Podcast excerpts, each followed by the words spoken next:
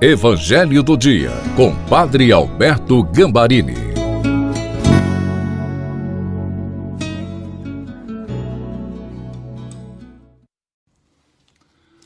Olá, seja bem-vindo, bem-vinda ao Evangelho do Dia de sexta-feira. Peçamos a luz do Espírito Santo. Pai querido, em nome de Jesus, Ilumina nossa mente e coração com a luz do Espírito Santo, para que nós tenhamos o entendimento e nós possamos tomar posse das bênçãos da tua palavra para a nossa vida. Em nome do Pai, do Filho e do Espírito Santo. Amém. Leitura do Evangelho de Nosso Senhor Jesus Cristo segundo São Lucas.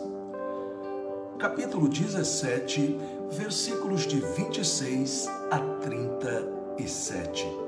Jesus disse aos seus discípulos: Como aconteceu nos dias de Noé, assim também acontecerá nos dias do Filho do Homem.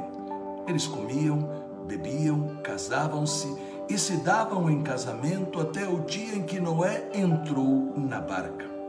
Então chegou o dilúvio e fez morrer todos eles. Acontecerá como nos dias de Ló: comiam e bebiam, compravam e vendiam, plantavam e construíam.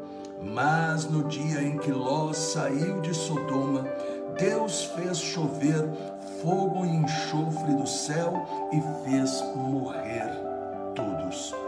O mesmo acontecerá no dia em que o Filho do Homem for revelado.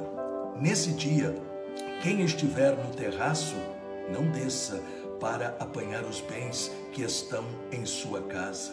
E quem estiver nos campos, não volte para trás. Lembrai-vos da mulher de Ló. Quem procura ganhar a sua vida, vai perdê-la, e quem a perde, vai conservá-la.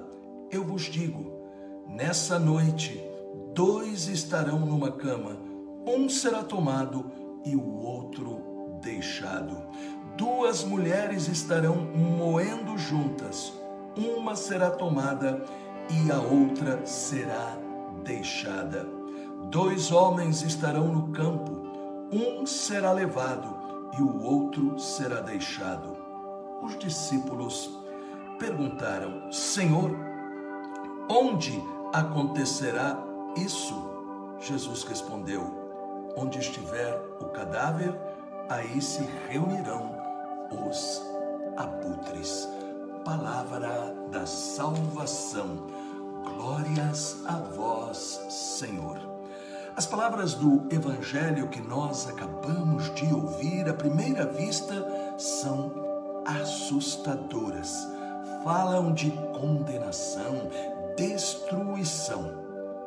Porém, como sempre, o propósito de Jesus não é criar medo, e sim um convite para uma vida de fé positiva.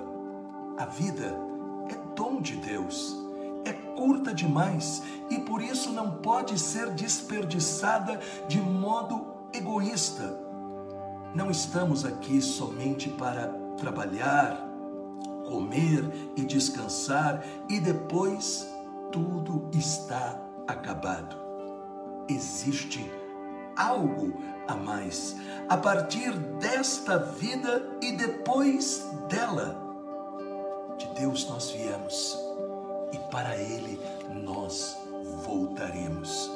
Nesse tempo da nossa vida presente, somos chamados a dar o melhor de nós mesmos, compartilhando os talentos recebidos de Deus na busca do bem para nós e também nossos semelhantes.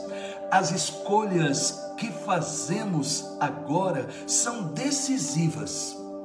Existem somente duas opções: uma a favor, outra contra Cristo. Para esta decisão, Jesus dá três revelações sobre a vida e o fim do mundo.